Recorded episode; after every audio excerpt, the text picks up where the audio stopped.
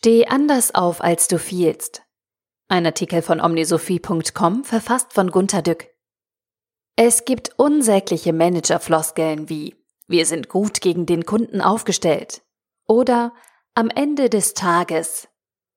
Und Sie kennen ganz sicher auch, man darf hinfallen, klar, aber man muss wieder aufstehen.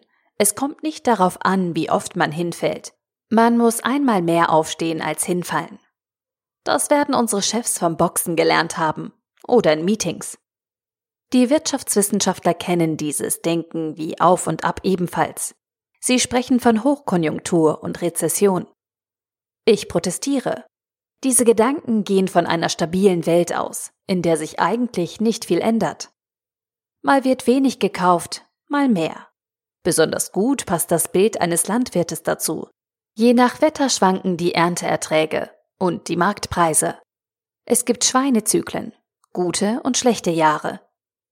Was zu tun ist, steht im Alten Testament. In Ägypten speichert Josef in den guten Zeiten für die schlechten. Die Bibel ist wohl in Vergessenheit geraten. Man speichert heute nichts in den guten Zeiten und jammert in den schlechten Zeiten, dass der Staat die Speicher öffnen soll. Das geht heute ohne Speicher, einfach durch Schuldenaufnahme. Wir managen also in normalen und stabilen Zeiten mehr schlecht als recht. Jetzt aber kommt die Digitalisierung, die so ziemlich alles verändert. Jetzt müssen wir auf alternative Energien umsteigen.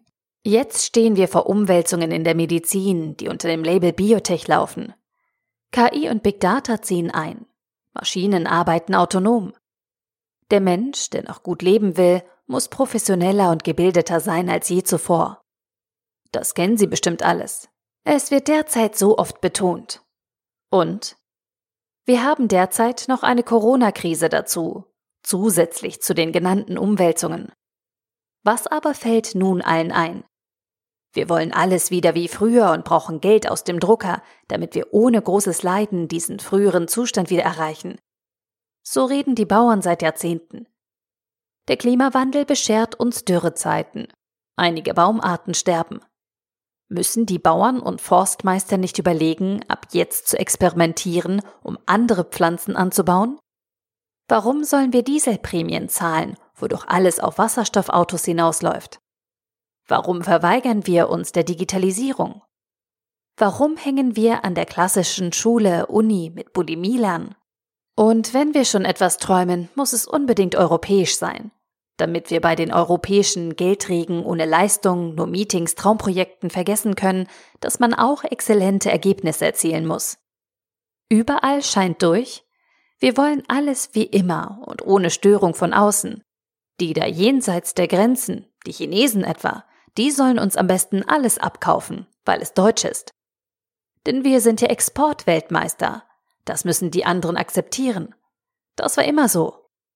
Wenn man das Ende von Braunkohle, Kohlepapier, Fax, Kernenergie, Dieselantrieben, Karteikarten und Aktenordnern als Hinfallen betrachtet, dann müssen wir anders aufstehen, mit anderen Augen sehen, anders denken, anders arbeiten, anders lernen und etwas anderes tun. Wer steht so aufsteht, wie er hinfiel, wird darüber alt und fällt dann doch zuletzt. Und lassen Sie bitte, auch als Oberboss, dieses dämliche wir werden aus dieser Krise gestärkt hervorgehen.